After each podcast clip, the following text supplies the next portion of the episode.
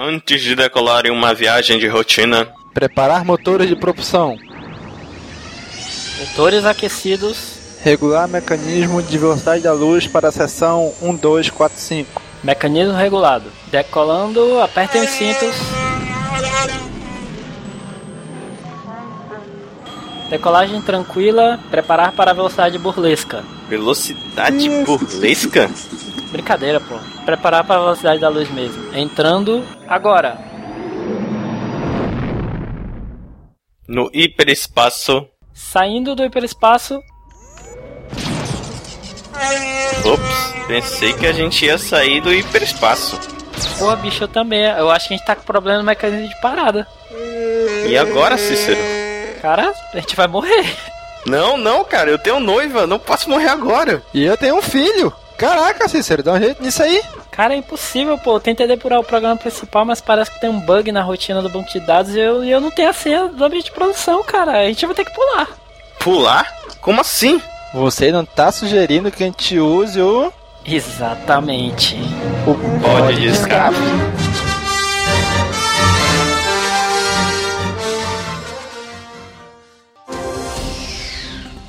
Boa noite, hoje é dia 28 de outubro de 1984.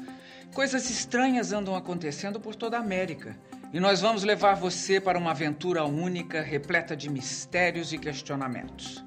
Embarque numa viagem para a cidade de Hawkins, nos Estados Unidos, onde o desaparecimento de um garoto levou à descoberta de um mistério que envolve uma organização secreta do governo e seres de um mundo invertido chamados Demogorgons. Nossos repórteres também seguiram um rastro de estranhos acontecimentos na América Latina. Animais atacados por chupacabras possuem marcas semelhantes às das vítimas dos Demogorgons na cidade americana de Hawkins. Coincidência? Não saia daí.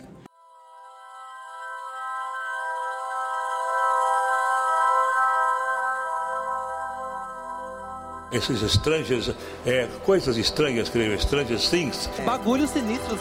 estranhas, Stranger Things. vai tomar conta do pod de escape.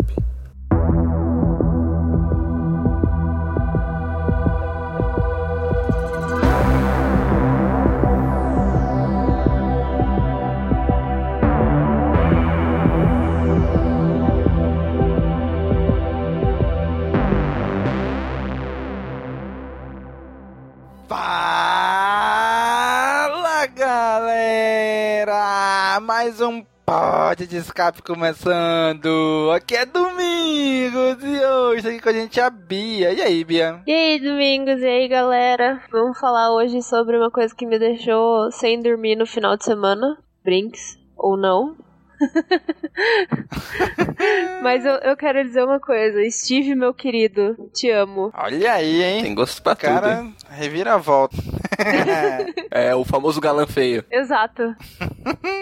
e tá aqui com a gente também o Daniel. E aí, Daniel? Aí eu quero Benedict Cumberbatch como pai biológico da Eleven na terceira temporada. A mina é a cara dele. Eita, Lelê. Não precisa nem DNA. Olha aí, hein? Já pensou? Que reviravolta. Filha do Doutor Estranho. Ou filha do Smog, né? Que combina mais com a série. Ou do Sherlock Holmes. É, ou de Sherlock Holmes também. Ou do Khan. Ou do Sherlock Holmes.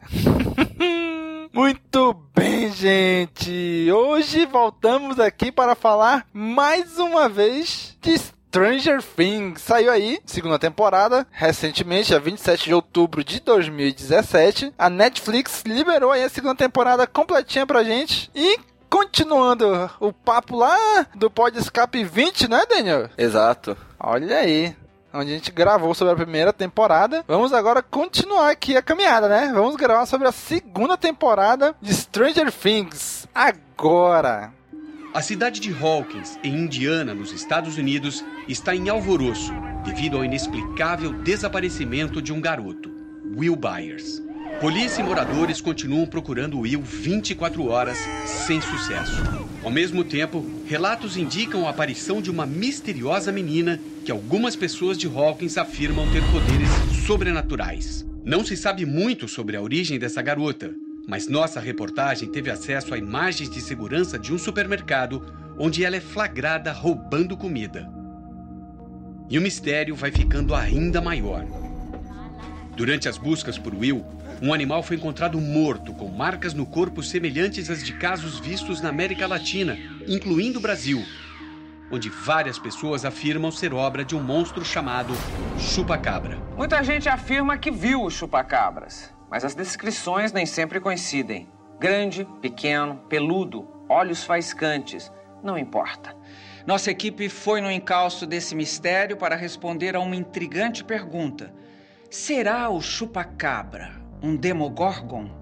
Muito bem, gente. Segunda temporada de Stranger Things. Cara, assim, eu digo a vocês que eu acho que era muito mais difícil fazer a segunda temporada do que a primeira. A primeira já foi difícil, a gente sabe toda aquela história que teve, que um monte de gente rejeitou e tudo até a Netflix chegar e fazer. Mas, pô, mas aí ninguém esperava, né? Estreou sem muito alarde e com o passar do tempo, boca a boca, fez crescer a série e se tornou a grandiosidade que ela se tornou. Aí quando chega numa segunda temporada, vamos dizer assim, a pressão é grande, né? Pra fazer uma parada tão boa quanto a primeira temporada, né? Eu diria aí Guardiões da Galáxia, né? Chegou sem ninguém esperar nada e o segundo tinha. Foi, é quase o mesmo caminho, né? Tinha que ser tão bom ou melhor do que o primeiro, né? Sim, com certeza. Stranger Things 2, vocês acham que atingiu esse objetivo? De ser pelo menos tão bom quanto a primeira temporada? Eu acho que, que, que olha, não, não digo superou, mas tava ali no, no nível. Eu gostei bastante e tava mesmo, com o mesmo hype que eu tava quando eu fui ver a primeira. E assim, não me decepcionou em nada, de verdade. Tipo, tava assim, é, é, tranquilaça quanto a isso. Ela atingiu minhas expectativas. Eu ainda acho que a primeira é um pouco melhor, talvez porque foi novidade, pegou bem na nostalgia na época, foi uma surpresa, ninguém esperava, mas como todo mundo já esperava alguma coisa, mas já atingiu todas as expectativas, é muito boa, tão boa quanto a primeira, mas ainda a primeira tem um lugarzinho especial no coração. Ah, bicho, pra mim é, as duas são tão no mesmo pé de igualdade. Tão tão boas. A segunda é tão boa quanto a primeira, eu achei. Cara, é, é inacreditável o que esses caras conseguem fazer, né? Os irmãos Duffs. Né? Eles conseguiram atingir a gente de cheio na primeira temporada e na segunda de novo. Conseguiu. Não, não, su- não deixou por baixo das expectativas. Cara, eu gostei demais, bicho, segunda temporada. É, e na segunda temporada eles pegaram tudo aquilo que tava na primeira e vamos elevar um pouquinho, vamos aprofundar mais os personagens. Eles dividiram os núcleos, se vocês pegarem na segunda temporada, né? Fizeram duplas ou trios, Sim. contando faze- vários núcleos, contando cada um contando a sua história. E acabou criando uns núcleos ine- né? Que a gente não, nunca, não, não tinha é? imaginado. Tipo, Dusty e o Steve. É. Eleven Hope, é. É. Caraca, bicho, é, era uma coisa que a gente não esperava, né? Que fosse acontecer. Tipo, o Steve virou o irmão mais velho do, do Dusty, né? É a melhor dupla, né? Eu gostei deles separarem justamente assim por tecnicamente núcleos, porque ficou mais fácil de você entender a história, sabe? Tipo, de conseguir separar e, falar, e parar pra pensar depois e falar assim, ah, mas quando que aconteceu isso? Ah, tava o fulano com o fulano, então já, já dá pra você conseguir é, é, definir a história da segunda temporada bem, sabe? Porque a primeira temporada tava todo mundo muito junto, e daí você fica meio confuso quando vai tentar lembrar fazer aquele recap assim da, da série. Pois é, na primeira temporada era, era, vamos dizer assim, basicamente dois núcleos, né? O dos meninos e o dos adultos ali, o Hopper e a Rainona ali, né? É. Eram, basi- eram basicamente esses dois grupos aí. Aqui não, né? Aqui já foi diversos núcleozinhos assim divididos, né? Tinha o núcleo da Hawkins também. É, na, na verdade, na primeira temporada era basicamente quatro núcleos, né? Os principais, que era o da Winona Ryder com o Hopper e as crianças. Aí, paralelo a isso, tinha os vilões, né? Que era lá o Instituto Hawkins. E ainda tinha o núcleo dos adolescentes, que era a Barbies, o, a Nancy... E os, os adolescentes, o núcleo mais jovem. É, Barbie nem tanto, né? bichinha, coitadinha, morreu, morreu logo, né? Ela teve mais importância depois de morta na segunda temporada do que na primeira toda. Pois não é? cara, e, e já falando na Barbie, cara, dá pra te sentir a dor ali, o, a- o conflito da Nancy, né, cara? Quando ela vai lá na casa dos pais dela, que eles estão vendendo a casa pra poder pagar um, um investigador pra tentar descobrir o que aconteceu, onde ela tá, que tem esperança, enquanto ela sabe que ela tá morta. Não tem esperança, ela morreu, acabou. Cara, aquilo ali é pesado demais, cara. Eu, eu senti a dor dela ali, o conflito dela, de querer dizer, mas não pode, né? Porque o governo vai em cima, né? E o governo também nem pra fazer um corpo falso, igual fizeram pro coitado do, do, do Will, que nem tinha morrido, né? Pois pra é, né? fazer, tipo, falar, ó, não, achamos o corpo da sua filha aqui. E, não, e fora esse aprofundamento em todos esses personagens que a gente viu na primeira temporada, tem a introdução dos novos personagens, né? Sim, cara, muito legal, né? Apareceu ali o. aquele Dr. Owens. Cara, de início eu achava que ele ia ser um. mais um dos caras maus da história, Eu né? achei também. Porque- na primeira cena que ele aparece, é ele conversando com o Will e de repente, pá, sai assim e tem a ga- a galera tá assistindo ele pelo monitor lá, né? Eu falei, ih, rapaz, olha os caras aí, olha, olha os, olha os canos aí olhando tudinho. Isso é, isso é, é da conluio também. Mas não, no fim das contas se prova que não, né? É que a gente aprende, aprendeu na primeira temporada, e a gente que aprende em filmes, quem acompanha séries de ficção, essas coisas que a gente não pode confiar no governo. Sim, com certeza. É, e aí quando eu li aquele cara, ih, rapaz, sei não, esse cara aí, hein? Foram dois personagens que eu fiquei muito pé atrás nisso, que eu fiquei, ih, rapaz, esses caras tão só de Miguel aí, são, são do mal aí. Que é o Dr. Owens e o Bob. Quando eu li os dois, eu falei, ih, tá, de repente tá tão alegrezinha com o cara, não sei o que, eu acho que esse cara é, é infiltrado aí, tá só de... pra saber se eles estão fazendo besteira ou não. Ah, não, mas o Bob não. O Bob é gente boa, era o Sean Austin, pô. Não tinha Sim, como não- colocar ele pra ser, ser vilão. Ah. Ele tem carisma demais pra ser vilão. Pô, é os Goonies. Cara, é, é, é por isso que eu achei. É por isso que eu achei que ele era, o- que ele era infiltrado, era agente infiltrado ali do governo, entendeu? Porque, pô, quem melhor pode dizer que não é do que ele? Olha a cara dele, bicho, não tem como ele ser vilão. eu falei, pô, mas então era isso, por isso que eu escolhi ele, que ninguém desconfiar, não sei o que. Né? Eu fiquei muito tempo com o pé atrás, achando que no final ele ia se revelar como vilão e, né, acabou que Não, mas logo de cara fala que é amigo de infância dela, que eles eram amigos de colégio, ele era um nerdão que ela nem ligava, ela era popular. Mas puta trabalho difícil esse, esse governo chega e fala pra você, ó, tu vai ter que ficar pegando a Winona Ryder, mas ó, é profissional, vai lá, a gente vai te pagar pra isso, vai cair dinheiro na sua conta pra você fazer esse trabalho difícil. Dificílimo, né? Pois é, mas mesmo assim, cara. Desde, eu falei, porra, quem melhor do que esse cara? Já foi amigo deles, e tem a cara simpática. Meu irmão, é o vilão perfeito, bicho. É, é o disfarce perfeito esse cara aí. E eu fiquei todo. Até o momento que ele morreu. Eu falei, ah, não, realmente, né? Dos personagens novos, eu gostei da mãe do, do Dustin, que, que é tipo a tia dos gatos, sabe? Eu adorei, adorei ela, tipo, a solteirona dos gatos. E coitado do Miau, né? Foi a Barbie Coitado. dessa temporada. Rest in peace. Peace, miau. Caraca, mesmo, né? A nova Barbie. Nossa, aquela morte foi doída. Não, o pior que o Dustin. Então, mãe, relaxa, tipo, a senhora vai achar ele. Vai achar, eu tenho certeza. É o que moleque filha da puta, escondendo da mãe que, que o gato morreu. Frio e calculista, né? Aí, fora isso, o- a série a- abre com uma personagem nova, né? A, a. Kali, né? A Eight. A 8, né? A gente descobre depois que. Um pouquinho mais pra frente nessa cena que ela é a 8. E cara, eu, eu digo assim, pra mim, ia morrer ali a participação dela. Eu achei que ela ah, começou ali, mostrou, apareceu, na beleza, 8. é, as outras crianças estão aí pelo mundo e tal, e acabou. Eu achei que ia ser só isso, só pode dizer que elas estão por aí pelo mundo, espalhadas, entendeu? Mas não, teve uma ligação mais pra frente. Eu já tinha até esquecido que ela tinha aparecido no início do episódio quando ela aparece de novo lá pra frente. Pois é, eu tô falando, eu, disse, pra mim essa é aquela participação e acabou. Então eu nem esperava mais quando ela, espe- quando ela apareceu. Eu falei, olha, quem é aí? Mas confesso que na primeira cena dela eu buguei muito. Porque, Né, tipo, que, eu fiquei, que mas cai será negócio que. e depois é, não cai? é, será que tipo, caiu mesmo? Que ela fez isso, tipo, a, a pedaço do túnel cair, daí ela mostra que é só na cabeça do cara. Eu falei, eita, eita, o negócio é mais embaixo. Eu, eu confesso que não entendi direito o que tinha acontecido ali. Só fui entender realmente lá pô, o também episódio quando explica qual Lá realmente o poder frente, dela. é. Porque eu fiquei, o bagulho É caiu, mas não caiu, o cara imaginou. Fiquei, fiquei meio perdido mesmo. Eu tinha entendido, mas daí depois é meio que tipo, ah, beleza, era isso mesmo. Só pra ter certeza, sabe? É, dá a entender isso quando o policial freia, né? E o outro pergunta aí, cara, por que, que tu fez isso? Por que, que tu fez isso? Por que? Ele fica perguntando, aí mostra o negócio intacto, né? Sim. Eu falei, eita, eu acho que ela entrou na mente dele, projetou na mente dele o negócio e tal, e mas tá, esqueci, né? Tanto que eu tinha até falado, né, pro, pro meu namorado. Eu falei assim, ah, o professor Xavier aí. É, olha.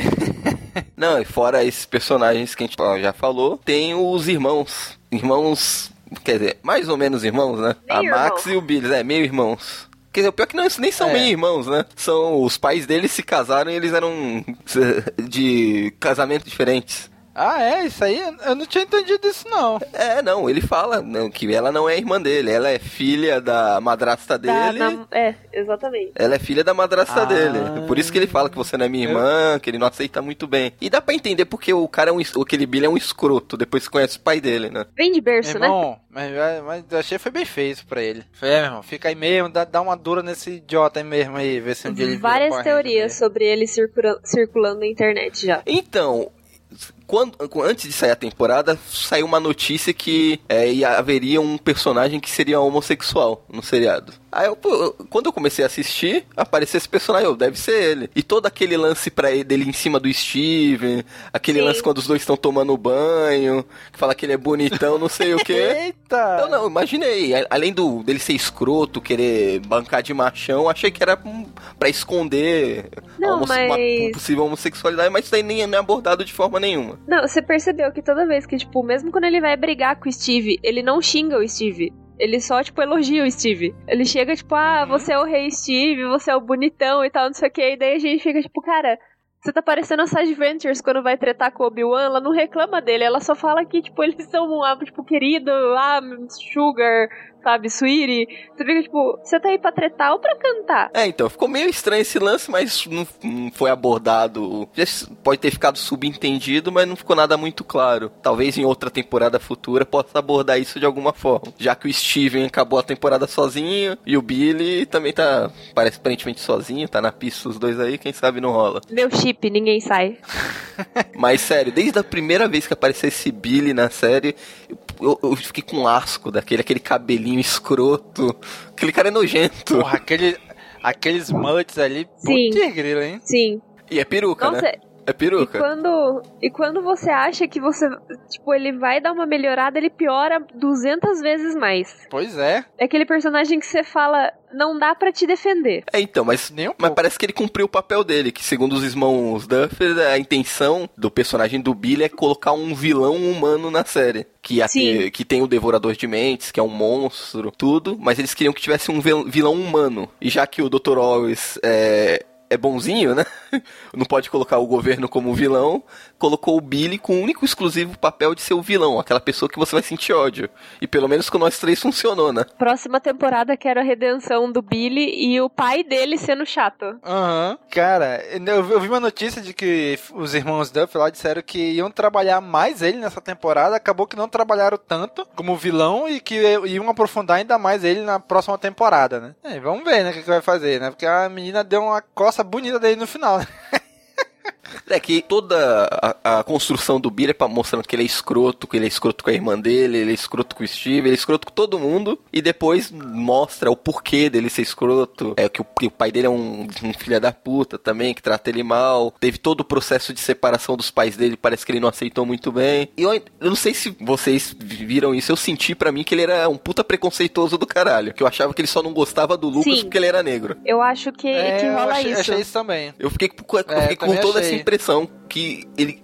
Porque que era não diz só o por quê, Lucas. né? É, Não não, diz não diz, é só com o Lucas. É. Ele viu todos os outros meninos na, conversando com ela, mas ele pegou no pé do Lucas. Eu acho que isso chega na parte de referência política, sabe? Porque nessa época dos anos 80 e no na metade dos anos 90, que foi quando, tipo, teve uns picos de, de crimes raciais muito grandes nos Estados Unidos. Então eu acho que pode ser, tipo, uma menção a isso, sabe? Que tinha gente muito preconceituosa. Hum, é. Isso, isso, isso é velho nos Estados Unidos, né? bicho? Sempre Sim, teve. isso sempre teve, mas é que teve uns picos muito grandes, né? É, falando na parte de preconceito também, eu adorei aquelas, aquela referência no ao Caça-Fantasmas, né? Que ninguém quer ser o Winston. Que o Winston é o, Ah, era o único negro do grupo, era o único que não era cientista. E, Sim. E pra quem conhece a história do Caça-Fantasma, tudo no roteiro original, ele seria, ia ser um engenheiro, tudo. E como o papel era do Ed Murphy, Ed Murphy não fez o papel, eles cortaram e colocaram como cara aleatório, que foi lá porque precisava de dinheiro. Pois é, né, cara? Verdade.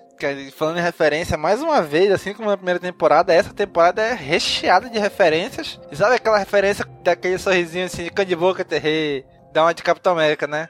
Entendi a referência, hein? É muito legal, cara. Diversas referências que vai aparecendo, né? Até quando eles citam os Ternos do Futuro, né? Né, O Exterminador de Futuro tá em cartaz no cinema, passa a propaganda do filme na TV. Aham. Pois é, que é, porque é no ano, né, de estreia, em 84. Ele, Gremlin, tudo é dessa época aí. o né, Caça-Fantasmas aí. também, pô. Por isso que eles estão fantasiados, tudo foi Sim. no ano de lançamento. Pois é, caraca, é muito legal, cara. É doido, muito show de bola. E o último personagem é a Max, né? Irmã do Billy. O interesse amoroso do Lucas e do Dustin. Sim. Uhum. E o Dustin, gente, que parça. Que acaba o Lucas ganhando ainda. O Lucas, né, que tipo.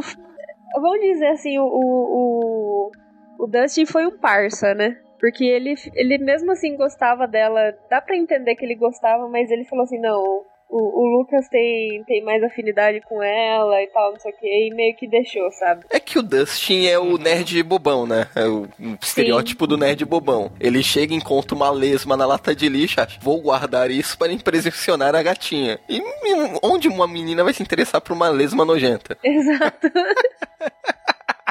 Mas a- não sei se vocês sentiram isso. É, a Max foi colocada na série pra suprir a falta da Eleven no núcleo das crianças no começo. Senti, senti um Sim. pouco isso, sim. Vai ser a, a nova personagem feminina, já que a 11 no início não ia estar muito perto ali. Onde precisa de uma outra menina. Mas que não seja a 11 versão 2, entendeu? Tem que ser uma menina mais de um, diferente da 11. Aí botaram ela, que é totalmente diferente. E isso dá pra perceber, tipo, no Mike sendo meio que egoísta, sabe? Com o grupinho. Tipo, não, não vai Sim. ter outra menina porque, tipo, tinha a Eleven e esse era o lugar dela, sabe? Ele não deixa ela, ela entrar, a Max entrar no grupo, né? Porque tecnicamente ela estaria pegando o lugar da, da, da Eleven. E aí ele fica, tipo, não, não precisa, sabe? Tipo, não quero. É, porque quando é, a 11 entrou no grupo, ele não perguntou pros outros se eles queriam. E Exato, né? Ele só meteu ela lá no meio da galera e falou, tipo, ó, galera, essa é a 11, ela é a nova melhor amiga de vocês, tá bom?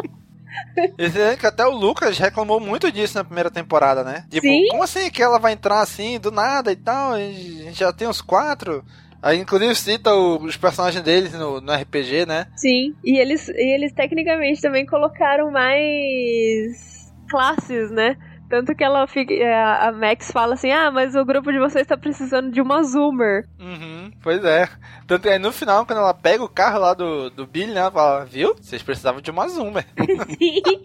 Fiquei interessado pra ver como vai ser a relação da 11 com ela na terceira temporada. Que a 11 tá meio putinha com ela, né? É, ela não gostou muito não no início, né? Viu ali ela com, com o Mike, aí quando ela foi falar, ui, eu vi muito falar de você, você é a 11, né? Eu sou a Max. Ela passa embora, vai embora, assim, né?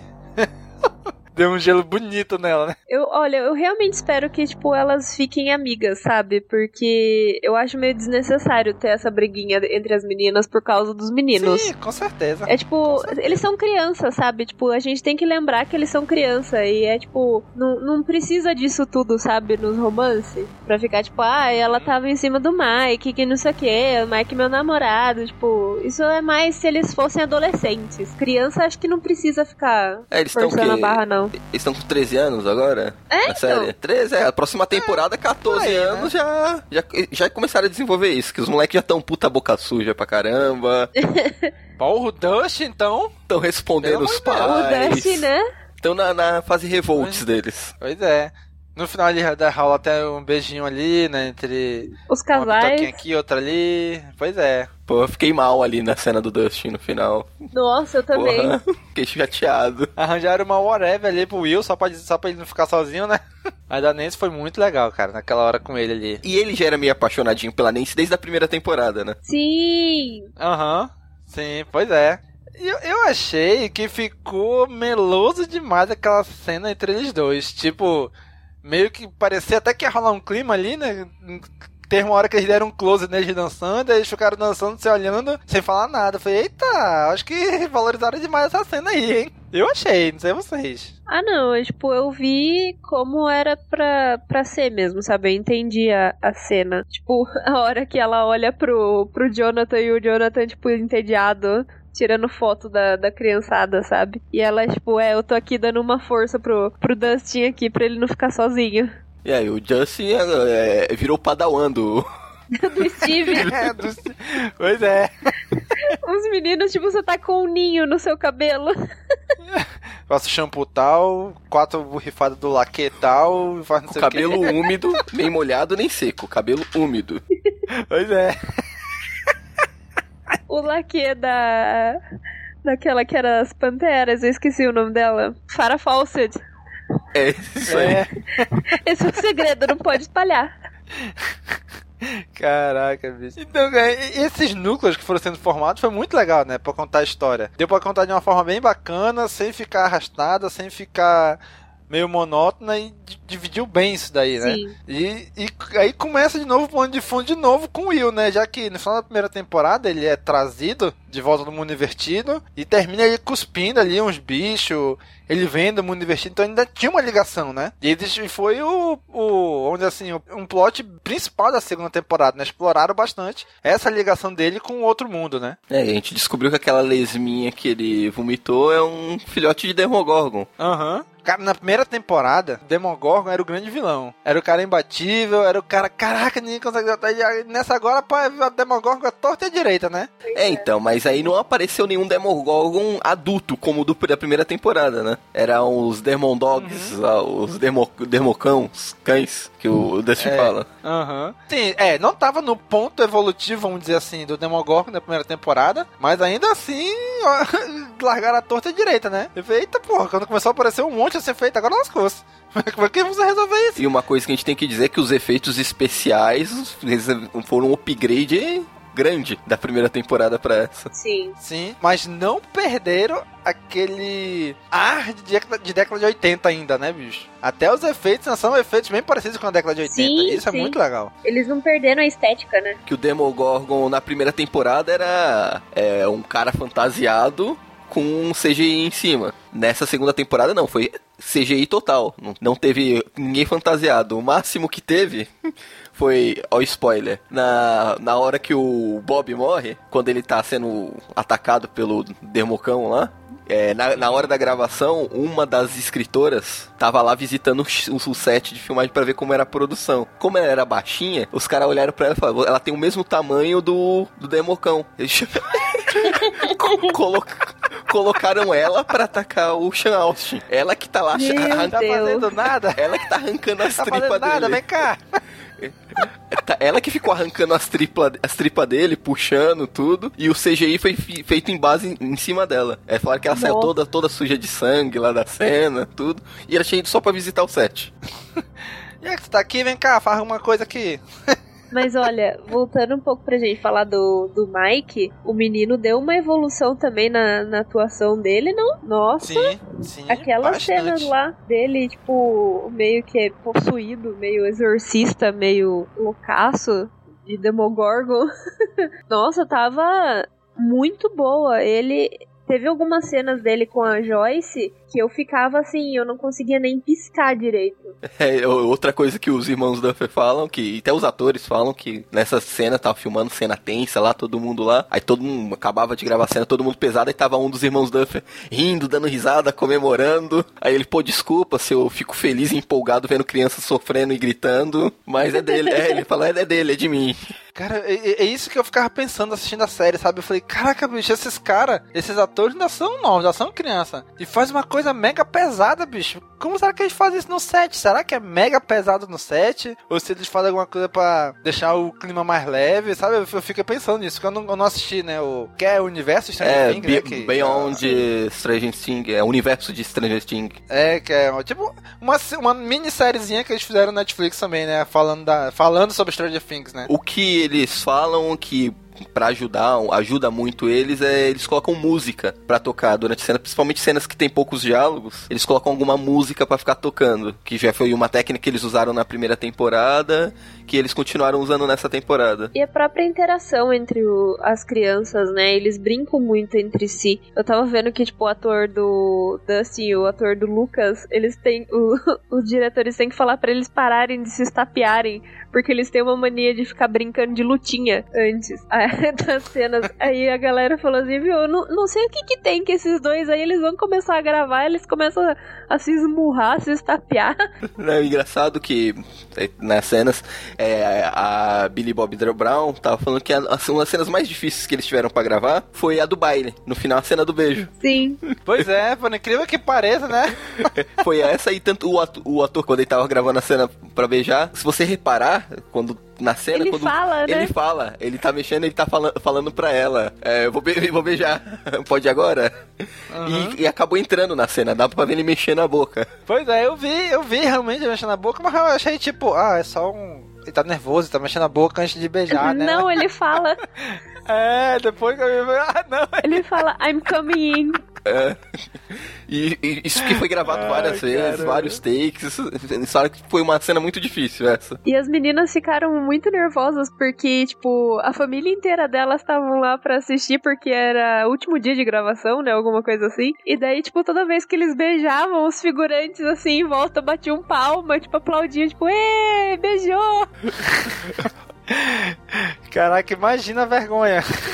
Aí outras cenas que foram improvisadas, é, o- que foi o a cena do Billy jogando basquete, que o ator ele não sabia jogar basquete. E, s- e quando estão jogando basquete, o treinador, um negão altão que tá lá atrás, ele é um, um atleta, um professor, um- era o treinador deles de basquete que tava dando todas as instruções que participou da cena. E tem uma cena, não sei se você lembra, que ele dá um- passa a bola por baixo da perna e dá enterrada. Sim, sim, eu lembro que ele passou a mão na perna e. Então, essa cena, o, o treinador tinha falado pra ele que ele não era pra ele fazer aquilo, porque ele não ia conseguir. E chegou na hora da gravar, ele não, ele tentou fazer e conseguiu e acertou, tá ligado? E acabou entrando na cena. Tanto é que, se tu vê o especial, mostra ele comemorando depois.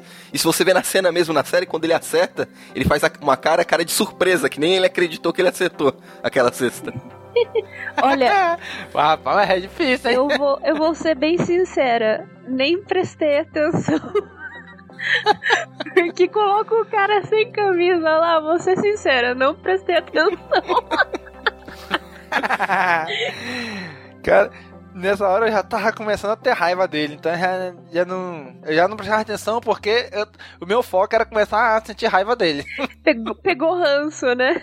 É. Pra só pra ter uma ideia, na cena da briga do dele com o Steven, o prato que ele quebrou na cabeça do Steven quebrou de verdade. Caraca! Porra, bicho, sacana, Até eu bicho. falo, não, a, a cena que entrou foi a cena que eles fizeram, porque eles também não, não gravaram de novo, né? Porque ele falou que o ator do Steven ficou até meio zonzo com a pratada. E realmente, na, na cena mesmo, ele fica nesse meio, aí o cara começa, tá, tá. Eu falei, pô, naquela tava torcendo pro Steve lá, dar uma coça nele, né? Não, o legal é que o Dustin ainda tira sarro depois. Não, não, você foi bem, começou bem, né? Mas não deu. Apanhou, apanhou, mas foi bem, que vale a intenção. Aí depois eu fiquei pensando, né? Obviamente que isso não faz a menor diferença, menor importância, né? Mas eles deixaram o Billy deitado lá, a Max foi embora dirigindo o carro dele e depois, como é que chegaram em casa? Ela chegou dirigindo o carro dele em casa e ele chegou a Foi pé depois. né? Pegar aquela estrada lá feia da casa da Joyce. Nossa. Eu, eu ficava É, lá deitada no escuro. chão mesmo. Eu passava a noite lá deitada no chão. Ah, rapaz, esperava amanhecer pra ir embora. Exatamente. A Joyce deve ganhar muito bem naquele supermercado que ela trabalha. Que a casa dela foi completamente destruída na primeira temporada. Reformaram. Agora zoaram com a casa dela de novo nessa temporada. Sim. Nossa, a Joyce não, não tem amor pela casa, né? Não só a casa, com a casinha dos fundos também, né? Jogaram tudo fora da casinha dos fundos também. Joyce não tem amor nada pela casa, né? É, isso que é desapego, né?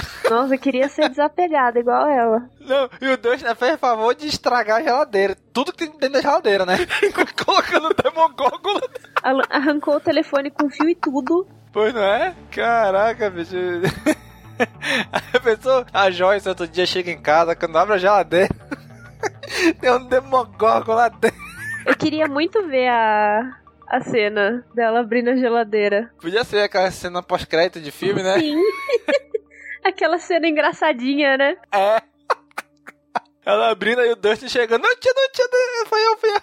E a gente não pode deixar de falar da personagem mais filha da puta da série, né? Quem? A irmã do Lucas. Ô menininha Nossa, desgraçada. sim. Nossa, sim. Cara, dava, dava vontade de bater naquela menina, cara. Ele todo feliz tirando foto com a fantasia e ela, tipo, é por isso que você só tem amigos meninos. E eu, tipo, nossa, Essa menina tá muito pra frente. não é? Ai, de- depois ela ficou com do Ei, código vermelho, cala a boca, rapaz.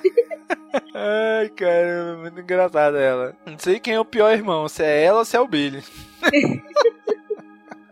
Cara, a- as diversas referências que tem também. Uma coisa que eu achei legal, um paralelo que eles fizeram no início das, du- das duas temporadas, né? Que no início da primeira eles começam eles numa partida de RPG de mesa, né? E nesse aqui, quando ele- eles começam, quando eles aparecem, eles estão novamente juntos, mas agora numa partida de videogame, no fliperama, no arcade, né? Ou seja, meio que eles eram do, do RPG de mesa e depois foram pro jogo eletrônico, né? E depois eu vi que realmente foi proposital isso, né? do- dos Duff Brothers lá. Eles quiseram realmente fazer esse paralelo, né? Na verdade, tipo, essa ideia a gente viu no, no no- acho que segundo episódio do especial, é, os meninos falam que a ideia de ter o arcade foi deles. E eles que mencionaram, assim, pro, pros Duffer Brothers na primeira temporada, falaram assim, ah, seria legal se tivesse um arcade, né, pra criançada aí e tal na cidade, não sei o quê. Aí eles ficaram com aquilo na cabeça, daí eles nem, nem eles lembravam que as crianças que tinham dito pra eles. Pô, mas legal, mas achei legal isso Eles aí. ainda até tiram sarro dos Duffer Brothers, né? Falando que é não, pra mostrar que as Sim, crianças cresceram, né? Pararam de jogar Exato. D&D e cresceram e começaram a jogar videogame. É, por quê? Adulto não pode jogar D&D? Qual é o problema nisso? né? Ai, cara, foi muito legal isso aí, cara. As referências, os jogos que eles tinham apareciam lá, né? O próprio, o próprio nome da menina da Max, o Mad Max, né? Era referência também ao filme também, né? Que era daquela época Aí também. fica todo mundo compartilhando aquele post de um retardado falando como que eles deixaram passar um furo desse? Mad Max foi lançado em 2000 e não sei quanto. 2015.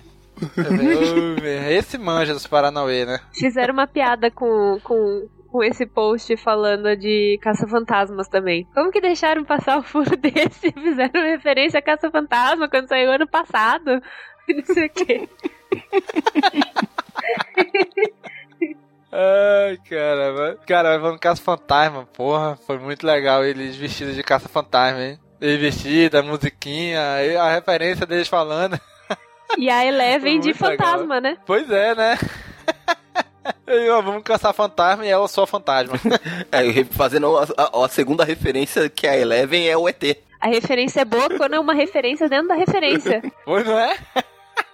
Casaram bem aí, né? Nessa cena aí. Não, só nesse, nesse esquema do Halloween tem referência a ET, Caça-Fantasmas, o Halloween, que a Max se disfarça de Michael Myers. Sim, tem um monte de referência. Aparece um personagem lá que era o personagem, acho que do Halloween, né? É, A Max deu um jump scare que eu dei um, um leve pulo no meu sofá, assim. E fora mais referências em filmes, a... quando o Sean Austin morre, o Bob, aí fala que ele é é- foi o membro fundador do clube do audiovisual, né? Aí Eu tive pra mim que, não, ele é o fundador dos Goonies, que se não fosse os Goonies não teria o, o Stranger Things hoje. Então como ele fundou o audiovisual, que é o grupo dos meninos hoje. Eita, já, será que é, que é essa a Ah, não, intenção? não sei mesmo? se foi essa a intenção, sei que eu tô pegando muito pesado.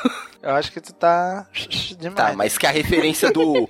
mas quando ele chega lá no mapa do tesouro, que ele fala que é um tesouro pirata, é referência aos Goonies. Ah, isso aí é, isso aí é claro. Que ele, que ele que vai desvendar o mapa ali, né?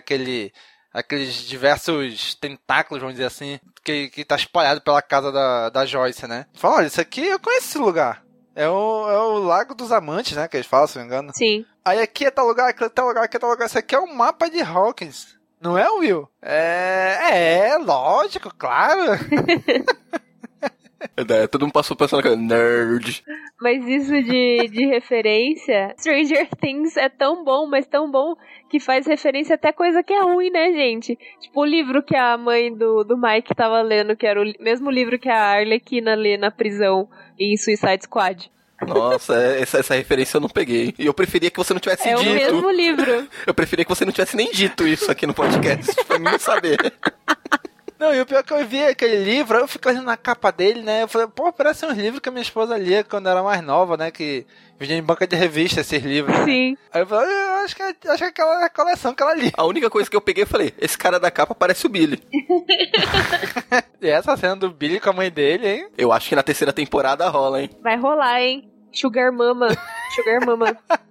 Não, seria engraçado, tipo, ele fazer os negócios com a, é, tipo, contatos, né? Com a mãe do, do Mike e, tipo, e ter o, o Steve de side, de side story, sabe? Tipo, se descobrindo com o Steve, mas, tipo, tendo os casos lá, não sei o que, daí você fica tipo, eita!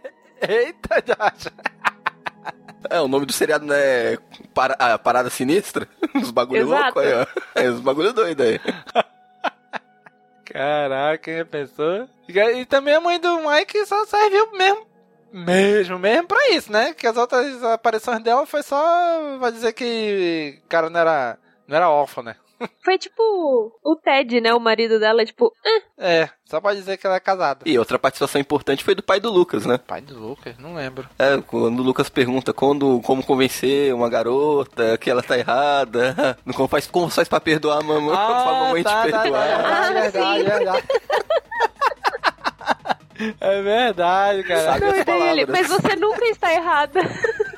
Sabe as palavras mesmo. Mas sua mãe nunca está errada. Só quem é casado sabe. Ai, cara. É verdade.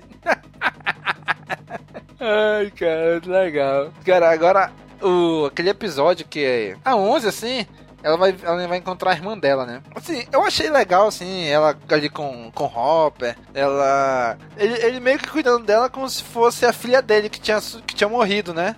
A Sarah.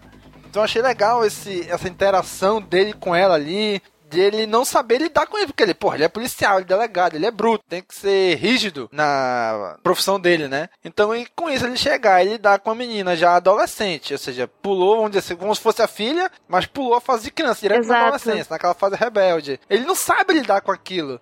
Né? Então eu achei muito legal eles dois naquela, naquela, naquela briga que eles tiveram e tal. E cara, eu achei tão legal essa interação. Eu ia falar justamente isso, né? Ele não, não chegou nessa época da filha dele. A filha dele morreu quando era muito criança. Ele não teve, tipo, a Sim. filha adolescente, tipo, passando por problemas, tipo. É, é, principalmente a, a, a 11, né? Que tem, tipo, mais problemas do que um adolescente normal, porque ela tem os poderes Aham. dela, né? Então, Pois é. ele não, não sabe lidar com isso em momento nenhum. Eu achei interessante todo esse lance do Hopper com a 11, só que foi pra mim foi a parte que eu achei mais arrastada da série. Porque eu não sei se foi porque eu Ah, não assisti achei- tudo, não, achei não sei se foi que eu assisti tudo na sequência de uma vez, ou porque eles ficou tão um, distribuído nos episódios, ficou um pouquinho em cada episódio, que parecia que não, não andava pra frente esse núcleo. Não, eu achei legal, achei bem bacana do jeito que foi construído. Tanto que é, na hora que ela desobedece, ela sai, ela vai na cidade, ela aparece, depois ela vai atrás da mãe. Agora, aquela parte que ela foi atrás da irmã, vamos dizer, irmã que não fica claro se realmente é irmã ou não. é, né? irmã de, de criação, porque foi criada junto Exato. dentro do laboratório. Pois é, mas, mas Não, não é irmã de sangue, esquece isso, não é. É irmã porque, tipo, viveu no mesmo espaço que ela. E as duas, tipo, tinham aque- aque- aquela imagem do cara lá, do cientista, como pai. Pois é, eu, assim, eu entendi a participação dela, da, da, da 8 ali, que foi pra ajudar a construir o caráter da 11, ver que ela teve que fazer algumas coisas fora do caminho dela pra ela perceber que aquele ali não era o caminho dela e ela voltar pro caminho dela. Eu achei isso, eu achei até bacana isso. Só que eu achei que se não tivesse esse episódio, não ia fazer falta. Eles, iam- eles poderiam ter feito isso de outra maneira, muito mais rápido em outro episódio, entendeu? Esse episódio, pra mim, foi o episódio, entre aspas, filler dessa temporada. É, tem gente falando isso, mas esse episódio foi importante pra a 11 saber o que ela quer pra ela. Aquela frase que ela diz é, é, eles não, que fala que eles não podem salvar ela, fala, eles não podem me salvar, mas eu posso salvar eles. Então ela colocou, é, achou alguma coisa importante pra ela, que são os amigos dela, o- as pessoas que estão em Hawkins. Exato. É, construção de caráter, né? É, Construção de então. caráter E dela outra ali. coisa importante foi pra ela ter o upgrade dos poderes dela. Sim. Porque ela precisou desse upgrade, que foi aquele treinamento que ela teve com a, com a Kali, pra poder fechar o portal no final da série. Se ela não tivesse tido esse upgrade nos poderes, ela não, não teria solucionado o, o fechado portal no final da série. Mas sabe o que, que faltou só no final dessa, dessa série aí? No final dessa. Onde esse upgrade dos poderes dela? Ela virar Super Saiyajin. fica falando assim, "Não, ela é calma e tudo, mas tem que você tem que ter a raiva pra aumentar o poder. Eu falei, eita porra, Super Saiyajin Não, agora aí. essa cena, essa cena foi igualzinha a do professor Xavier com o Magneto em First Class, quando o Magneto tem que girar o- a antena. Só que nesse caso não era uma antena, era tipo um vagão de trem, né, alguma coisa assim. Mas era igualzinha, igualzinha. É verdade. Que o professor não Xavier fala é pra ele que, tipo, ele tem que usar essa raiva, tipo, pro bem, tecnicamente pro bem, tipo, usar aquela raiva dentro dele pra, pra aumentar os poderes dele. É igualzinha a cena. E faz todo sentido, né? Sim. Que é, né, é- esse episódio em si, eu achei muito X-Men, aquele grupo ali, né? Exato. Cada um todo, todos de preto, com aquele jeito meio, cada um diferente. É a X-Force do X-Men. É, até a 11, quando ela sai assim, que eles vão lá, que ela entra na casa da- daquele cara lá, eu falei, caraca, bicho, isso tá parecendo muito X-Men, ela tá, tá parecendo muito uma mutante, né, com os poderes, Sim. lidando com os poderes ali. Falei, caraca, tá mutante demais, tá muito X-Men. Então faz muito mais sentido isso aí, né? Ela tava caindo pro Dark Side ali. Eu, já, eu tava ficando com raiva da 11 ali. Pô, ela não ela ficando malvada. Tava parecendo até o Vader já, apertando o pescoço, fazendo a mãozinha. E nas referências históricas, essa parte também foi ba- bem bacana, porque foi a, a época que tava surgindo aquele movimento mais punk, tipo, da galera mais dos look pesado e tal. Nos Estados Unidos também, né? Que tava ficando forte. E falando em punk, vocês viram a punk a levada da breca no- na TV? Não. Eu não cheguei a ver. Ela aparece no, no episódio lá. Acho que alguém tá assistindo TV e ela aparece. Aparece uma cena da punk. Eu falei, cara, será que a punk é dessa época mesmo? Eu vou viver sim. O primeiro episódio é de 84 mesmo. Nossa. Só que, porque como a gente assistiu aqui no Brasil só na década de 90, então foi, égua, será mesmo que é dessa época? Não, não é possível que eles iam errar isso, né? Eu fui, fui ver, não. Primeiro episódio de 84 mesmo, quando começou. Domingos, você sabe que tem muita gente que tá escutando a gente e não faz a menor ideia do que seja punk, a levada da breca. Nem sabe o que é breca, É, né? Google Bem tá aí- isso. É, É, é, bicho, Google tá aí pra isso, pô. crianças que nunca, nunca usaram o chapéuzinho. Tanto é que tinha até animação, tinha até animação, e até hoje eu não sei que diabos era o Glomer. Pois é, bicho. Punk, a levada da breca. Quando eu vi, eu, eita, eu conheço essa menina aí, conheço essa série aí. Nossa, usei muito. Não sei se eu senti le- me, me senti legal por ter percebido, ou se eu me senti ruim por ter por estar velho e ter reconhecido, né? Eu usei muito o chapéuzinho igual ela, assim e tal. Minha infância, gente. Cara, era muito legal. Era uma série, né, com, com a menina, depois a menina obviamente cresceu, aí fizeram o desenho animado, né? Sim. Mas achei legal que passou na TV lá. Mas, bicho, mas voltando aquele episódio lá do- da 11, que ela encontra a 8, né? Cara, é incrível porque depois eu vendo aquele, aquela história que eles fizeram dela ali, foi um paralelo com a saga da Fênix Negra, dos X-Men, nos quadrinhos, né? Onde ela tá descobrindo os poderes dela, os poderes psicocinéticos, que ela não, tem que começar a aprender a tomar decisões de pra que lado ela vai, né? E depois eu lembrei que é justamente a referência que eles fazem na primeira temporada, né? Falar, ah, não sei o que, eu te dou a minha X-Men 134, que é, a, se não me engano, é a, é a edição que começa a saga da Fênix Negra, né? Nos quadrinhos X-Men. Então eles continuaram de novo essa referência aí dos X-Men e da Fênix Negra, né? Se a 11 fosse essa Fênix Negra, né? O que faz todo sentido com os poderes dela. É, e também tem o lance, tipo, do, dos poderes dela estarem, assim, elevados a 200, né? Pô, tá, tá selvagem o negócio. Ela tá crescendo, os poderes estão aumentando também, né? E ela tem que aprender a lidar com isso, né? Aprender a controlar eles, né? Uhum, exatamente. Cara, outra coisa que eu comecei a perceber só depois de um tempo na série. De vez em quando aparecia o nome Reagan no, em algum canto assim, né? Aí eu falei, que diabo é isso, rapaz? Depois que eu vim, eu vim pesquisar que era o presidente da, dos Estados Unidos na época, né? Que tava tentando a reeleição, né? Que era o Ronald Reagan, né? É isso o nome dele? Isso. Exato. né? Ele tava tentando a reeleição e ele ganhou na época em 49 dos 50 estados dos Estados Unidos. Então foi uma lavada, foi histórica essa eleição por causa disso, né? Que ele deu uma lavada no, no candidato concorrente dele. E na série mostra que todo mundo estivesse apoiando realmente ele, né? Foi nessa época aí também. E na, na hora assistindo a série, nem toquei, nem sabia o que era isso. Só depois que eu vim pesquisar que eu descobri isso. É, eles são muito cuidadosos com esse negócio de. com os, de- esses, os detalhes da época. Tudo. Se você ver qualquer momento que aparecer uma televisão, alguma coisa, vai estar alguma coisa da, da época, da programação da época. Os letreiros, quando tá passando no cinema, os filmes que estavam em cartaz, realmente eram os filmes que estavam em cartaz na época. Eles são muito detalhistas com, essas, com relação a isso. E é uma ambientação ficou perfeita assim, né, bicho? Eles se preocuparam bastante com isso, né?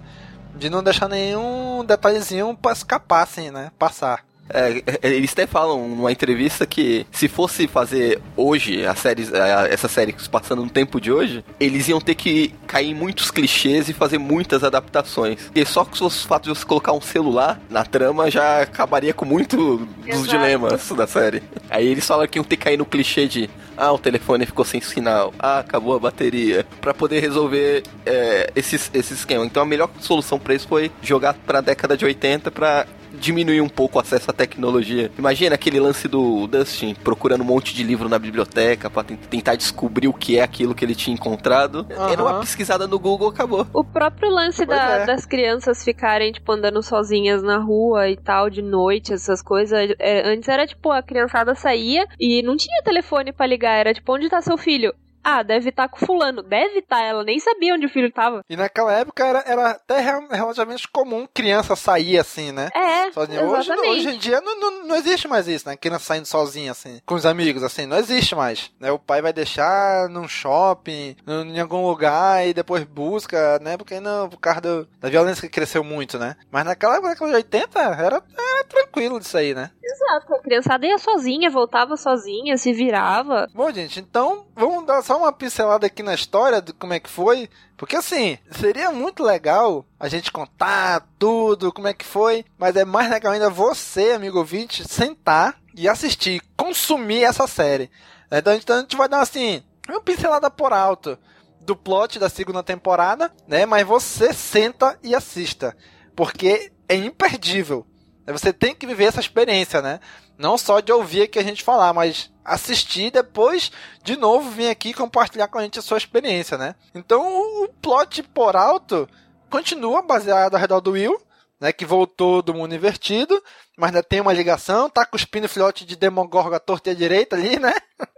Então ele meio que tem uma ligação ali ainda com o mundo invertido e aparece, vamos dizer assim, o grande chefão do mundo invertido que não era o Demogorgon. O Demogorgon era só um pau mandado dele, né? Era um soldadinho dele. É, é, podia até ser um soldado de elite, mas era só um soldado ainda, né? Como é, como é o nome do. Como é o nome do vilãozão lá, da, daquele bichão lá que ele vê? Devorador de mentes. É, o Devorador de Agora Mentes. só uma dúvida. Apareceu uma caralhada de filhote de Demogorgon. Da onde veio todos? Que o Will só fala que vomitou um. Quando ele o o Dusty mostra o Dart, ele fala que ele lembra que vomitou uma coisa parecida. É que o portal abriu. É, o portal tava aberto. aí Saiu um monte, lembra? Ah, Na primeira temporada, se não me engano, apareceu uns ovos lá no, no mundo Também. invertido, não foi? Pois é, es- espocaram lá e foram passando. então, mas naquele lance que o Steve tá no ferro velho, apareceu uma caralhada ali. Todos conseguiram fugir do laboratório? Eu acho que sim. Ou também deve ter a maioria do, do- dos ovos, porque são vários túneis e abriu o portal principal, né? Pois é, então, é, então ali pelos túneis a gente saíram. Aí o Dart tava ali, aí opa, achei um irmãozinho aqui, vamos ali caçar junto e tal. E tava ali, né?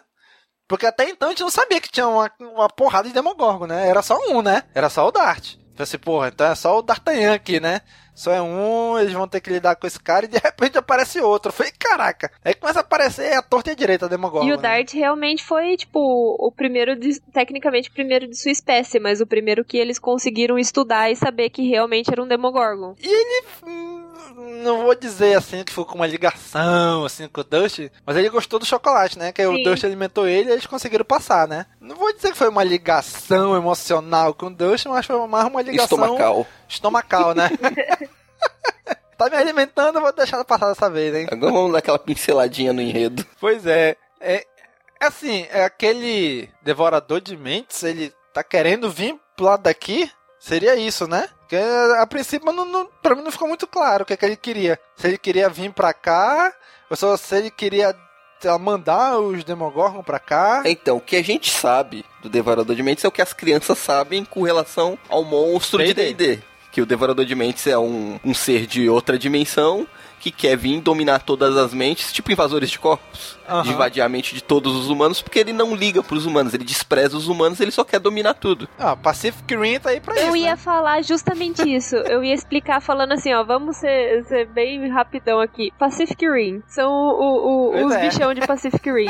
Veio a horda de, de, de, de Demogorgon e agora vai vir os outros. Só que a gente não sabe a real motivação dele, né? Que talvez a gente descubra futuramente, já que o Will teve uma ligação com ele. Mas a gente só sabe o que as crianças descobriram pelo D&D. Até o, o Hopper fala que, não, mas isso é só uma brincadeira. Hum, Deixa eu falar, mas é, é a única coisa, a única informação que a gente tem. Mais perto do concreto é isso aqui, né? Exato. Tanto que o Demogorgon também veio de lá, né? As informações que eles tinham também do Demogorgon, né? É, e não tem nada a ver com o Demogorgon do D&D, no final das contas. Uhum, pois é. Mas aí, o Devorador de Mente, Devorador de Mente, né? Tá lá, mandou um monte de dermocão pra cá. E é isso aí, né? A gente não sabe ainda muito bem se ele queria atravessar pra cá. Ele se aproveitou da ligação que ele já tinha com o Will, acabou possuindo o corpo do, corpo do Will, né? Graças ao Bob, né? Que, que, né, pode considerar ele o vilão da história. Olha aí, hein? Né? Ele, ele meio que foi possuindo mesmo o corpo do Will ali naquela hora que ele para no gramado, né? Usando de espião, né? Seguindo o que o Bob falou. Pois não, é. tem que enfrentar que ele vai parar de te perseguir. Não deu muito certo, né? Pois é, a, a pergunta. Isso que eu queria entender, assim. Naquela hora que o, que o Will ele tava aqui no nosso mundo, do nada ele pá, tava vendo o mundo invertido. Mas ele não saía daqui, né? Tanto que o Mike encontrava ele quase todas as vezes, né? Encontrou ele na- no, gramado naquela hora e tal. Eu entendi, o. o- era tipo uma cópia do Will do outro lado, era a alma do Will. Não, Domingos, eu vou explicar Ah, usando a mesma técnica de Pacific Rim, só que agora com Harry Potter. o, o Voldemort tinha uma conexão mental com o Harry, por causa lá da, da Horcrux, por causa da cicatriz, por causa lá, lá, lá. Então, assim, o que o Harry via e sabia, ele podia deixar, tipo, o Voldemort saber no momento de fraqueza, entendeu? Porque tava dentro da cabeça dele, tanto o Harry dentro da cabeça do Voldemort, quanto o Voldemort dentro da cabeça do Harry. Então, o, o, o Demogorgon, o Demogorgon não, o coisa lá, o monstro, é a mesma coisa. Tanto ele via e sabia o que o Will sabia, como o Will sabia e via o que o monstro sabia e via, entendeu? Só que é mental. É, isso como o Devorador de Mentes era muito mais poderoso que o Will, ele Exato. tinha um controle muito maior. Do Will, exatamente. Então, assim, não era É. dois Will. É que, tipo, tinha o Will que tava dentro do corpo dele e tinha o Will da cabeça que tava dentro do, do monstro. Isso, ó, pra tu ver como isso fica bem claro, quando eles amarram o Will no final, eles tentam conversar com o Will pra tentar tirar alguma informação, mas quem tava falando era o Devorador de Mentes, mas o Will tava com- se comunicando com eles por código Morse. Exato. que ele, ele ainda tinha alguma coisa do Will ali, só que ele não tava conseguindo tomar o controle. Exato, porque era o bicho muito mais poderoso que ele. Pois é, eu, eu, eu tô falando na, naquelas, naquelas partes antes, em que ele tava aqui e do nada ele tava no mundo invertido, vendo, fugindo, correndo. Imagina o seguinte, Domingos. Na primeira temporada, durante aquele período que ele passou no mundo inver- invertido, o Demogorgon levou ele pra algum lugar e fez alguma coisa com ele. Nada impede do Devorador de Mente já ter feito alguma coisa com ele, de- deixando uma porta aberta pra ele. Quando ele voltou pro nosso mundo, ele o Devorador de Mentes tinha acesso ao Will. Por isso que ele conseguia ele ficava, dava aqueles flash nele que ele ia pro mundo invertido. E graças a isso ele conseguiu possuir ele a partir daquele momento que o Will tentou enfrentar ele. Aí ele tomou posse do corpo totalmente. Que era, aquilo era meio de um jeito dele vir pra esse mundo aqui, né? Sair do mundo invertido, né? Era ele vir através do Will, né? Tanto que eles meio que explicam como se fosse um vírus, né, dentro do Will. Que ele pegou quando ele tava lá. Pois é, aí, aí- aí o plot segue nisso, né? Segue. Aí eles ficam ligados naquelas mentes coletivas deles tudo, né? Todos os Dermogorgon, o Will, o Devorador de Mentes lá. E só no final que a 11 realmente aparece, se junta com todo mundo e vai resolver a parada toda, né? Disse, olha, deixa que a parada comigo aqui, ó. Mato no peito aqui que vou resolver essa parada aí E agora. os irmãos Duff queriam. Eles tinham planejado que o primeiro encontro do, do Mike com a 11 seria só no baile. Só que aí não ia fazer sentido, né? Eles tiveram que colocar esse encontro um pouquinho antes. Ah, com certeza, né? Se botar só ali no final, não, não, não ia ter muito sentido mesmo. Mas ficou legal ela entrando ali. Uma, uma das maiores partes do plot também foi tentar descobrir como que eles acessam o Devorador de Mentes, o monstro, sem ferir o Will, né? Porque toda vez que eles tentavam atingir algum deles, o Will acabava sendo ferido também. por causa da ligação. Por exemplo, ah, vamos queimar. Daí eles tentavam queimar o bicho, queimava o Will. O Will sentia. Ah, vamos fazer tal coisa. O Will sentia. Então eles foram ter que fazer assim, ó. Já que a gente não pode atacar diretamente, a gente vai ter que fazer o Will inabitável pro bicho. Cara, essa cena onde o Will sentia a dor do, do monstro lá, caraca, eu acho que nessa cena o ator mandou muito bem, bicho. Que ele, Demais. sabe, ele, ele, faz, ele fazia assim o negócio como se ele realmente estivesse sentindo aquela dor e se batia, se batia de um jeito assim, que tu vê que não era algo normal de um ser humano se bater. Exorcismo de Will Byers. Sim, isso mesmo. Naquela hora que eles foram atrás do Hopper lá no buraco, que eles acharam o Hopper lá, que eles começaram a tacar fogo lá. Caraca, bicho, dava pra sentir a dor do Will ali. Nossa, Eles tacando fogo lá embaixo Uhum. e o Will sentindo. Né? E, e o plot se roda basicamente nisso, até no final eles conseguiram expulsar o cara do Will e eles conseguirem fazer com que a 11 fechasse o portal, né? Mas o Devorador de Mentes não foi destruído, né? Não foi derrotado. Ele só continua lá no mundo invertido, Ele né? continua observando, né? Fechou a ligação dele pra cá. Foi, foi tipo só fechar a jaula do bicho. É, mas ele continua observando eles, a, ele mostra ele observando a escola através do mundo invertido, né? Então Sim. mostra que ele ainda tem um grande interesse em atacar novamente. É, ele não desistiu ainda de passar pra cá, né? Vamos dizer assim. E aí acaba nisso, né? E agora? Terceira temporada. O que, que a gente pode esperar? O que, que vocês acham? Entrar na área da futurologia. Vamos lá, Daniel. Como já foi dito, eles provavelmente eles pretendem continuar com o Devorador de Mentes, pelo menos no mínimo por mais uma temporada. Então provavelmente ele continuará sendo o vilão da próxima. É, eu acho que tem um potencial também pra abordar um pouco o passado do Hopper, que deixa subentendido que ele ou era do exército, ou era algum agente de alguma coisa. Na primeira temporada, pela atitude dele já mostra que ele tinha um conhecimento além do que um mero xerife de cidade do interior. E nessa temporada, quando os médicos falam que o Will tá sofrendo de estresse pós-traumático, ele confirma, não, isso realmente existe, quem vai pra guerra passa por isso, eu sei como que é. E dá a entender que já passou por estresse pós-traumático. Então acho que tem algum ponto do passado dele que pode ser explorado. Com o vilão acho que vai continuar sendo isso. Temos ainda o a chipada do Billy. Billy e Steve, que pode, tem potencial aí pra rolar. A relação das crianças acho que vai ser mais abordada, que agora eles vão estar praticamente entrando na adolescência. Já estão, né? Já estão na adolescência aí. Então, Vamos- 14 anos eles vão estar com os hormônios mais à flor da pele. Como vai ser a relação da 11 e com a Max, com duas garotas no grupo. É, então acho que vão tentar abordar isso. Eu só quero saber como. Minha dúvida maior é como eles vão conseguir introduzir novamente o Devorador de Mentes, já que o portal foi fechado. E outra coisa que eu quero ver muito é a 8. Que ela foi apresentada, ela foi jogada na série e, na minha opinião, ela foi muito mal aproveitada. Eu acho que a próxima temporada tem que dar um espaço pra ela desenvolver mais. Eu acho que a 8 cumpriu o papel dela, a meu ver. Que era só dar um up ali na, na Eleven, né? Na 11, tanto no caráter quanto nos poderes, né? Eu acho que eles não vão largar assim de graça, não. Acho que eles vão colocar mais os mais irmãos dela por aí. Isso, isso que eu pensei também. Talvez não a 8, mas talvez outro, né? A 1, a 2, a 3, a 4. É, eu acho que eles não iam deixar largado de graça. Ah, eu acho que ela tem que voltar em algum momento. É, mas pode ser a 8 ou então alguma outra criança daquela época também com os poderes, né? Mostrar algum outro poder. Já que a 11 tem aquele poder de, vamos dizer assim, poder de Google Maps dela, né? De achar as coisas, né? Localizar as coisas. A 8 tem o, o poder de projetar imagens na mente ou remover imagens da mente das pessoas, né? Então eles podem interagir, outros poderes assim, talvez até é, relacionados ao Devorador de Mentes também, né? Conseguir uma criança dessa, né, sei lá, Exatamente. pra abrir um novo portal, pra conseguir uma outra maneira de, de atravessar através dessa criança, sei lá, alguma coisa assim. Ou juntar todas as crianças pra conseguir derrotar o Devorador de Mentes, né? Caraca, é Tipo, ir verdade. encontrando as outras crianças ali, né? derrotar ele. Caraca, Exato. puta, porra, me ideia. poderes. O exército dos números.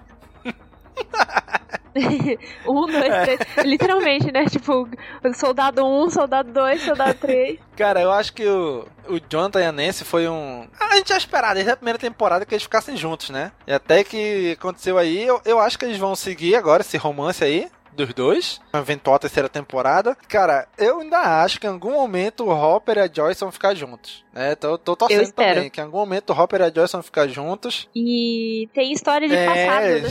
Estudaram junto, tivesse que gazetavam aula junto, saíam de aula junto, né? Matavam aula junto e não sei o que. Então eu acho que pode, já pode ter rolado alguma coisa no passado e voltar à tona agora, né? Sim. E cara, eu quero ver muito pro caminho que o Steve vai tomar também. Que na primeira temporada, no final, ele surpreendeu a gente. Nessa temporada, ele surpreendeu de novo a gente, né? Com, com o jeito dele. Então eu quero ver muito onde isso vai dar. Pra onde vão levar o Steve, né? O caminho dele. Eu acho, tô achando muito legal esse caminho dele aí. Se ele ainda vai enfrentar o Billy outras vezes. Não necessariamente só em porrada, né? Vai peitar ele em alguns momentos. Cara, eu, eu- quero muito ver como é que vai ser esses meninos entrando na fase jovem, assim, né? De adolescente pra adulto, né? Como é que eles vão se encaminhar e por quantas temporadas isso vai rolar ainda. É, é uma parada que a gente, assim. A primeira temporada fechou muito bem. Se não tivesse uma continuação, já era excelente. Aí teve uma continuação que é tão excelente quanto a primeira, né? Então, o, o- o único medo que eu tenho é esses negócios são tão bons, são tão bons que um momento vai falhar. E esse momento pode ser muito ruim pra série, né? Se um momento, se algum momento, uma temporada na terceira, ou quarta ou quinta temporada, sei lá, não for tão bom assim e, e galera se decepcionar grandemente, né? Meu único medo é esse. Mas, pelo que os irmãos Duff têm feito até agora, temos boas esperanças aí, né? É, que louco seria se aparecessem os outros irmãos e algum deles fosse vilão. Se unissem ao Pois Devorador de é, é Mentes. isso que eu pensei também. Nossa, Talvez o Devorador de. Mentes conseguir tentar entrar por, pra esse mundo através de um dos outros, das outras crianças lá, né, que tinham sofrido experimentos lá. Ah, a própria Kali, que já ficou bem claro que ela não é uma pessoa muito boa, Aham. né? Pois é. De repente, Overpower, de né? Mentes, olha, se deixar eu passar, a gente mata todo, encontra todo mundo, mata todo- todos eles lá, todos os caras mal da roupa, então tá bom, então entra aí, vem cá. E caraca, imagina, a 8 tendo que enfrentar, a, a 11 tendo que enfrentar a 8, e tá- caraca, muita, ia ser muita, muita onda, hein. Ia ser da hora. E é isso, nossa futurologia. É, é difícil, né, tu querer falar. Ah, É que essa temporada foi mais fechadinha que a primeira, né? Ela respondeu Sim. muita coisa que ficou da primeira, ela fechou e ela deixou muito pouca coisa pra gente ficar especulando pra próxima. Só que o Devorador de Mentes continua acompanhando eles, né? Observando a escola e o desenvolvimento dos próprios personagens. Né, a oito, os possíveis outros irmãos, o, o doutor, o, o Papi, né, o pai dela, que ainda tá vivo, né, foi até confirmado pelos irmãos Duff que ele realmente sobreviveu à primeira temporada. E é difícil tentar imaginar o que vai acontecer, desenvolver mais teorias. Eu acho que a 11 vai pra escola co- junto com os meninos e Mike nunca mais vai prestar atenção na aula. é verdade, verdade. Mas- Eu acho que ela vai pra escola, eu quero ver a relação deles, eu quero ver também, tipo, um arco do Billy, tipo... Não digo que seria um arco de redenção igual o do Steve, mas seria legal, tipo, mostrar por que, que ele é daquele jeito, sabe? Escrotão daquele jeito, porque a gente tem certeza que tem alguma coisa atrás, depois do, da, Sim, da aparição sim, é do pai dele, né? É, não é assim só porque só ele porque não é aquilo sim, que ele né? é de graça. Tem um motivo, né? É, exato. Exato. Porque, tipo, tem, tem personagem que aparece e ele é, tipo, daquele jeito e é só aquilo. Tipo, acabou. Não tem motivo. Agora não. Ele tem. Tem vários, inclusive. Eu acho que eu quero ver isso. que mais? Hopper e, Jo- e Joyce, que eu tô esperando real. Real oficial, estou esperando. Pois é, eu pensei que eles iam ficar juntos no final dessa temporada, acabou que nem rolou. Será que vai rolar mais Mo- o Murray? Vai aparecer mais? O repórter? Da teoria da conspiração? Olha, seria legal. Sei, eu acho que não. Talvez só participação especial, assim, mas acho que não, não vai ter mais nenhuma ideia dele, não, acho. Ah, eu gostei da participação dele. Eu acho que caberia ele junto ali. Já pensou ele? Ah, Sim. caberia, Ele, caberia, ele- ele junto com o. Hopper. Ele Sim, fazendo uma sim. dupla com o Hopper. É, é verdade. Sim, ia ficar seria legal. Olha, eu esperaria mais de Nancy e Jonathan, mas eu achei tão, né? Depois que eles ficaram junto, que eu fiquei tipo, ah tá, beleza, resolveu já, acabou. mas eu espero muito também eles procurando os outros, os outros números, as outras crianças. Uma outra coisa que eu queria também era a maior participação do professor. Sim, Ah, que sim, sim, ele é tipo verdade. entendendo e sabendo o que tá acontecendo, né? Seria legal se ele ajudasse. Na primeira temporada, acho que ele até participou mais do que nessa, né? Assim, participar na trama, né? Não só dando aula ali. É, não, que ele explicou todo o funcionamento das múltiplas dimensões, dimensões paralelas. Ele que passou por telefone como fazia o bagulho pra restrição de, Aham. de pra, pra 11 lá na banheira. Ele tem uma participação maior, né? Essa daí foi bem curtinha a participação dele. E é um personagem que eu gosto. Sim, é legal, é legal o personagem. É muito bom. É um personagem que você consegue relacionar também, né? Aham, pois é. Tu sente que ele. Eu, eu, eu passei por que essas crianças passaram e Sim. eu acho que o papel que eu tô cumprindo, se eu tivesse uma pessoa que nem eu tô sendo pra eles, minha infância teria sido muito mais fácil. Sim, pois é, é isso que eu penso também. Como se ele fosse o nerdzão da época de criança dele, né? Em comum, todos apontam o medo. O terror que a fera misteriosa está espalhando entre a gente simples do interior. E agora, em primeira mão, temos a nossa equipe de reportagem ao vivo, direto do local do último ataque. É com você, Bárbara. Bem,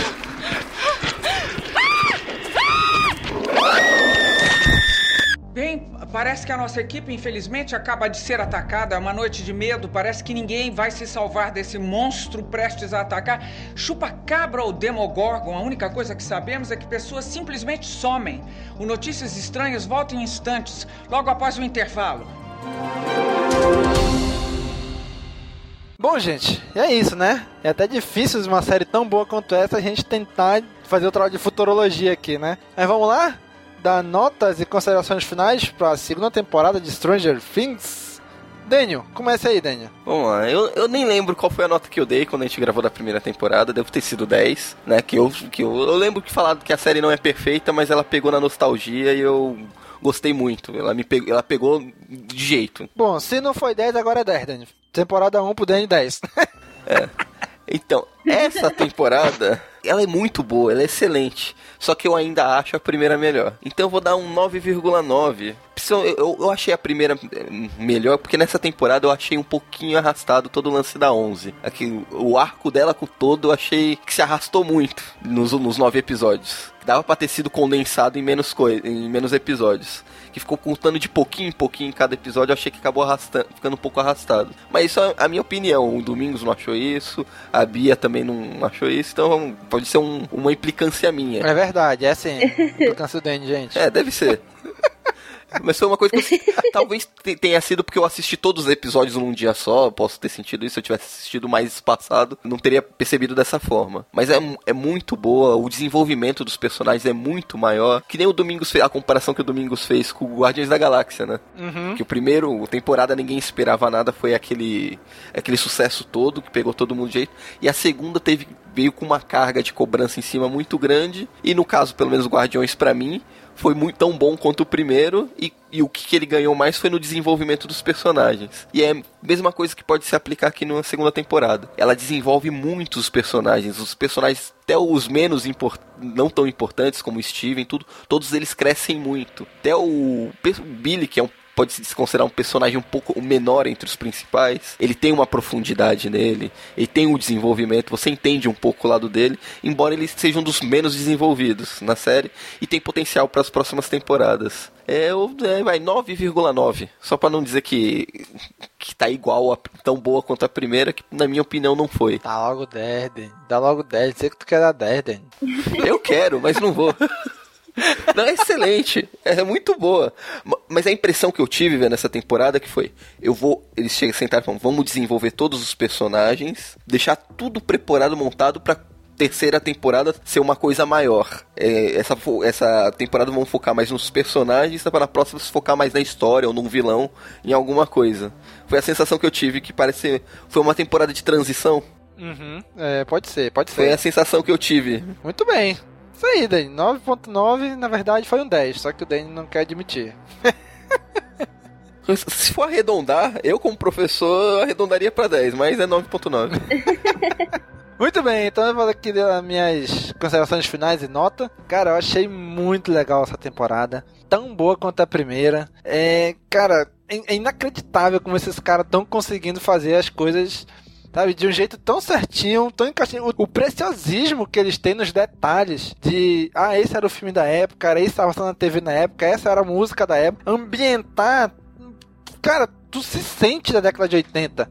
Assim como na primeira temporada, nessa aqui, os efeitos visuais eh, especiais, apesar de terem melhorado, mas ainda vê que é muito visual da década de 80. Né? Os efeitos são efeitos de filmes da década de 80. Então eles conseguem manter essa, essa aura que é muito legal. Então eu gostei muito dessa temporada, tanto quanto da primeira. Talvez se tivesse oito episódios, como foi a primeira, talvez tivesse sido um pouquinho melhor. Né? Mas para mim não, não diminuiu em nada a experiência não, não, não foi diminutivo de nada isso daí. Então, diferente do Daniel, dou sim 10 para essa temporada, para segunda temporada, para primeira, para segunda. São muito boas. São, é, é uma série da Netflix que virou indispensável. Você tem que assistir. Tem que assistir porque é muito boa. Não é ter que assistir só porque tá, na, tá no hype. Não, porque realmente vale. Ela é muito boa. Então minha nota é 10 para a segunda temporada de Stranger Things. Vamos lá, Bia termine este podcast dando suas considerações finais e notas. Minha nota, eu já vou começar dando a nota e vou explicar o porquê. Eu dou 10. Aê! Porque na primeira, pra mim.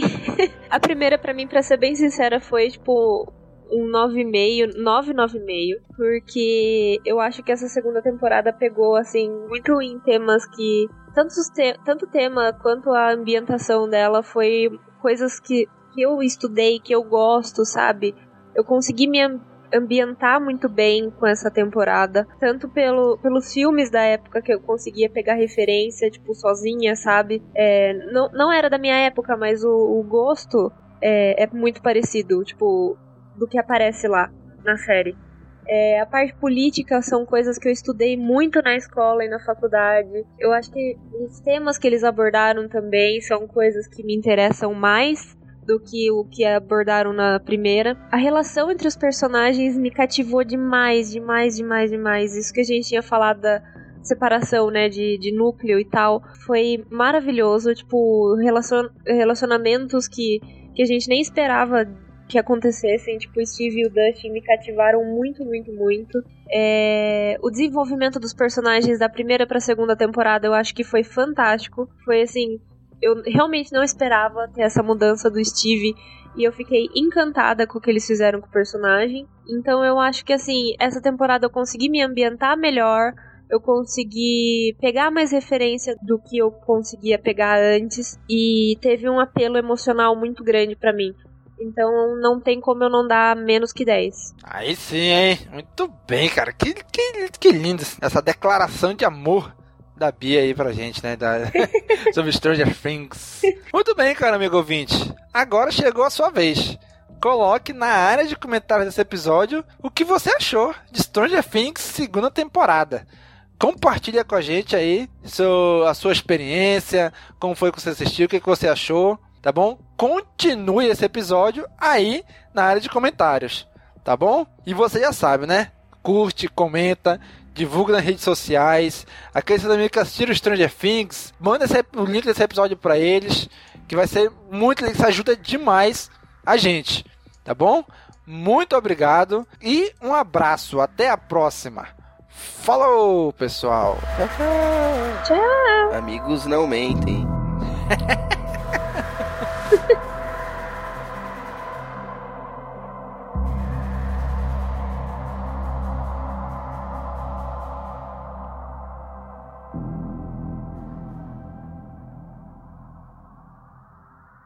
rastro de mortes sem explicação, de visões assustadoras e de acontecimentos fantásticos construiu a lenda. Folclore? Invasão de alienígenas ou simplesmente cães vadios atacando cabras ou pequenos animais? A ciência busca uma resposta. Por isso, hoje vamos falar com o especialista Fernando Roswell, que está ao vivo, direto de Varginha. Boa noite, Fernando. Uau, bonita camisa. Obrigado, Marília. Fernando, agora diz pra gente: chupa-cabra ou demogorgon? Hum, é difícil explicar. Mas por quê? Porque nós, como pesquisadores, nós trabalhamos no campo das hipóteses. Pode ser chupa-cabra? Pode. Pode ser demogorgon? Pode. Mas também pode ser uma experiência genética que está sendo feita por algum cientista louco, sabe Deus quem? E eu recomendaria que tomem óleo de fígado de bacalhau para reforçar a imunidade. E aprendam karatê. Eu, eu não sei se eu entendi direito, mas então o, o que você está recomendando exatamente à população? Apenas que. Busquem conhecimento. Obrigada, Fernando. Cientistas também se dividem na explicação de estranhos fenômenos naturais. Ninguém sabe o que é, mas o que quer que esteja acontecendo está se espalhando. Substâncias viscosas, plantações queimadas e um estranho fenômeno meteorológico sem precedentes que está deixando todo mundo com medo